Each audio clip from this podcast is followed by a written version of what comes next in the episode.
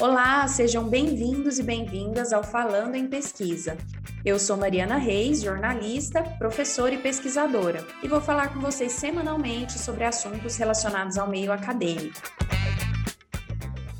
E nessa primeira série de episódios, nós vamos conversar com a geógrafa, professora e pesquisadora Rusvênia Luiza. A Rusvênia é uma professora que já passou por todos os níveis de ensino. Atuou por 10 anos na educação básica no Centro de Ensino e Pesquisa Aplicada à Educação da Universidade Federal de Goiás. É professora associada da UFG na graduação e na pós-graduação. Compõe o corpo docente do IESA, o Instituto de Estudos Socioambientais da UFG, e é professora da área de Geografia Humana. É também coordenadora do grupo de estudos Veredas, que é vinculado ao Laboratório de Geografia, Imaginário, Criatividade e Arte. E agora a gente vai tocar num assunto bastante delicado, mas que eu acredito que, infelizmente, seja vivenciado por muitas mulheres, não só no meio acadêmico, mas também nesse meio acadêmico, que é o machismo. A Rosvênia recentemente vivenciou um episódio bastante desagradável, que eu vou pedir para que ela mesma conte para nós, Rosvênia, e aí, a partir desse episódio, a gente vai, vai discutir alguns assuntos. É, a gente sabe que existe assim as desigualdades de gênero no mundo acadêmico, né? Na, tanto no mundo acadêmico, na política, nas escolas, né? É um, são lugares onde é um mundo predominantemente masculino, né? É lógico que isso tem mudado, mas a gente sabe que é um mundo predominantemente masculino. Então, assim que ocorreu esse processo da pandemia, né? E a, a UFG ela suspendeu as aulas para entender o que deveria ser feito, né, para construir, né, como é que seria a continuidade disso? Acho que no início nenhum de nós sabíamos que ia durar tanto tempo. Parece que a gente acreditava que seria realmente uma quarentena, e aí depois as coisas foram se estendendo, de modo que foi ficando cada vez mais claro que a gente precisava se organizar. E aí, dentre essas possibilidades de pensar organização que contemplasse um universo complexo de estudantes, a nossa realidade em estudantes quilombolas, indígenas, estudantes com muitas dificuldades, migrantes de outros estados, de outras regiões que estavam morando em Goiânia. Como eu sou coordenadora do curso de Geografia da licenciatura no IESA, aqui na UFG, é, eu propus com os meus colegas da coordenação, nós propusemos e construímos uma ideia de fazer uma reunião com os alunos para nos aproximarmos, né?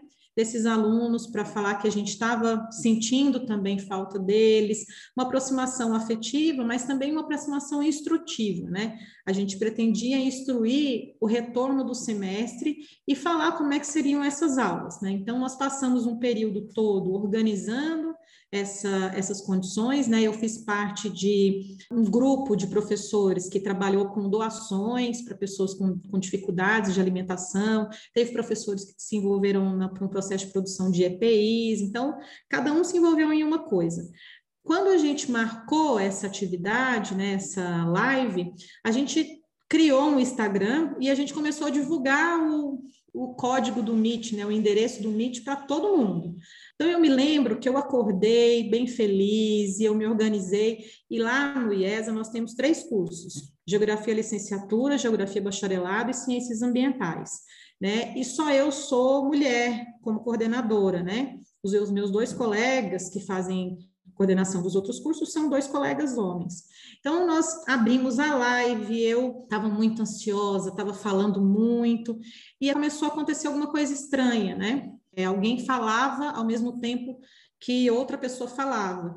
E a gente identificava pelo ícone que tinha alguém falando. E aí eu me lembro de falar: olha, presta atenção, isso que está acontecendo é sintomático, para vocês saberem que quando tiver uma aula, vocês têm que desligar o microfone e tal, tal, tal. Até que ele, so, ele fez uma agressão verbal direcionada a mim. Né, porque eu falei, olha, se você permanecer falando, a gente vai ter que desligar o seu microfone né? E ele falou: olha, não desliga meu microfone, Rusvênia, sua puta. Nossa, Rusvênia, complicada essa situação, né? E qual foi a sua reação quando você percebeu o que tinha acontecido? O que que você, como é que você reagiu a isso? Quando ele falou isso, num primeiro momento, não era eu que estava falando na hora, o outro aluno que estava falando, ele continuou falando e eu fiquei paralisada, mas eu redobrei a fala na, no momento que esse aluno falou, e falei: olha, essa reunião está sendo gravada e nós vamos tomar as providências cabíveis a esse ataque que aconteceu. Bem, os meus colegas ficaram constrangidos e foi interessante que assim, nós éramos três. E outros dos meus colegas também se manifestaram em relação ao que estava acontecendo. Desliga o microfone, fulano, não sei o quê. Nós não identificamos quem fez isso. Mas o ataque foi a mim. Existiam também outros professores nessa reunião, homens, que estavam ali assistindo a reunião, mas o ataque se direcionou a mim. E foi um ataque que trouxe uma outra questão que não necessariamente é um xingamento. Chamar uma mulher de puta pode ou não, dependendo do contexto, ser enxergado como um xingamento, mas naquele contexto foi um ataque misógino, porque aquele contexto, isso foi usado no sentido completamente depreciativo.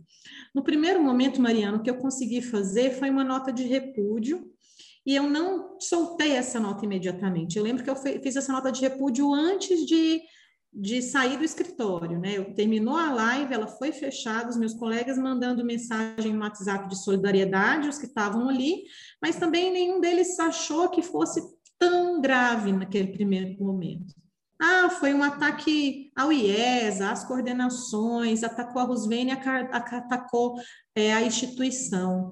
Mas eu quis reforçar que foi um ataque a mim e às mulheres, as mulheres presentes na live, a mulher numa condição de liderança, numa condição de empoderamento, a mulher que, que eu estava é, ali naquele momento é, como coordenadora. Então, eu quis que isso ficasse bem demarcado. E aí escrevi essa nota de repúdio, repassei para alguns amigos para que eles lessem antes de publicar, e na sequência é, disparei essa nota de repúdio por e-mail, disparei também a nota de repúdio para grupos de WhatsApp, grupos de coordenadores do curso, e recebi solidariedade de todo mundo, mas eu achei que era pouco.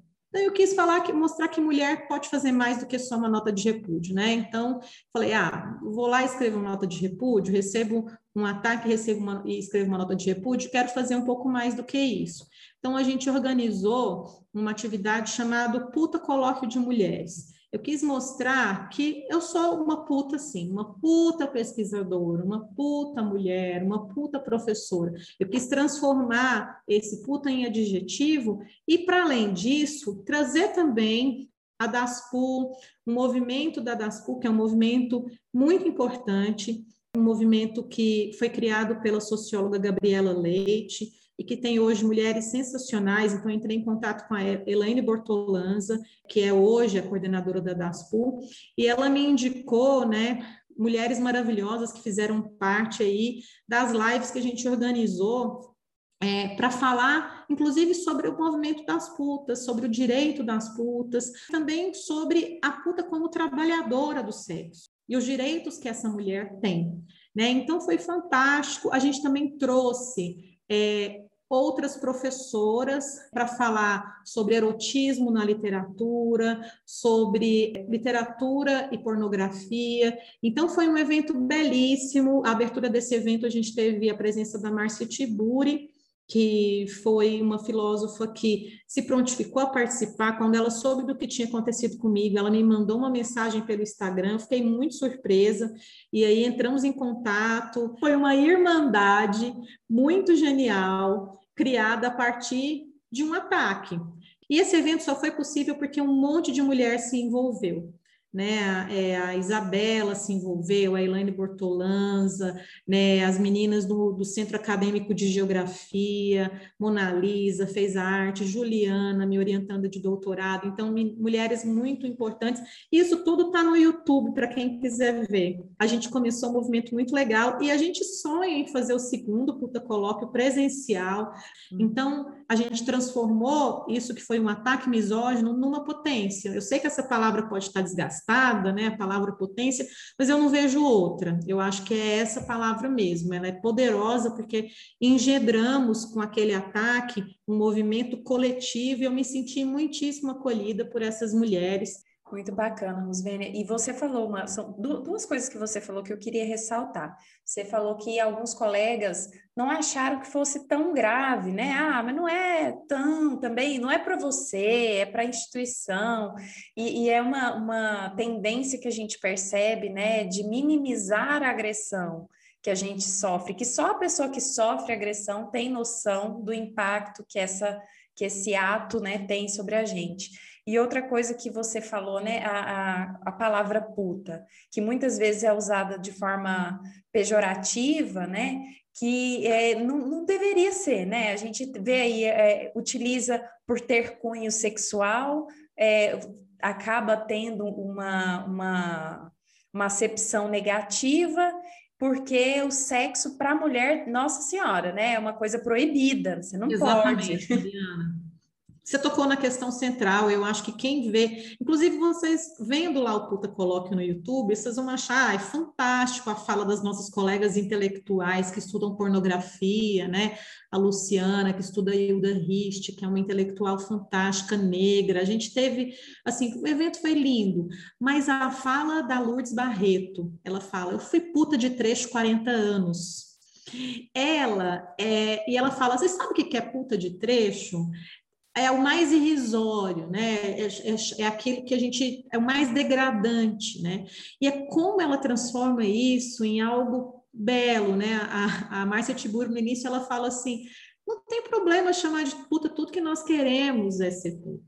Né? Então, assim, é, é porque dizer isso é dizer: olha, você não tem direito a, a, a, ter um corpo sexualizado, erotizado. Né? Então, eu fiz questão de trazer essas mulheres e aprendi muito. Né? Então, assim, um evento fantástico para trazer essa questão né, da importância da gente problematizar e não silenciar em relação a essa pauta que se faz cada vez mais importante. Somos mulheres, eu posso colocar minha sexualidade quando eu quiser, aonde eu quiser, mas é, eu tenho que ser respeitada pela minha condição de mulher pesquisadora, professora, coordenadora, enfim, a gente tem que levantar essa voz. E é bacana, né? Porque assim, enquanto essas agressões continuam acontecendo, que a gente pelo menos consiga ressignificá-las, né? E fazer com que elas sejam alvo de, de reflexão e que provoquem alguma mudança, algum crescimento. O ideal mesmo seria que elas não acontecessem mais, né? 2021, gente, pelo amor de Deus, né? Chega, já deu. Bom, agradeço mais uma vez a Rusvênia. Vamos encerrando essa terceira etapa do nosso bate-papo. Muito obrigada mais uma vez por ter aceito esse convite. A Rusvênia foi a nossa primeira entrevistada aí nessa, nessa série e espero que vocês tenham gostado. Osvênia, vou deixar o espaço agora para você se despedir dos ouvintes. Mariana, eu agradeço. É, eu, eu, quando você me convidou, eu fiquei pensando que eu tinha que me preparar para conversar com você. Mas propositalmente eu não me preparei no sentido de estudar. Então foi algo muito espontâneo mesmo, onde eu falei aquilo que é mais forte. Eu acho que quando a gente tem uma fala solta, né, a gente traz aquilo que é essencial, né? Isso está inclusive no Freud, né? Quando você libera a fala, aquilo que está essencial dentro de você fica registrado. E aqui eu coloquei as coisas que para mim são essenciais. Eu agradeço por ser a primeira, por participar. Para mim é uma honra, né, ter sido convidada é, para participar e ser a primeira. E desejo sucesso nesse podcast. Sucesso para você e um beijo a todos os nossos ouvintes. Muito obrigada, Nusvene, muito obrigada a todos que nos acompanharam e eu espero vocês nos próximos episódios do Falando em Pesquisa. Até mais!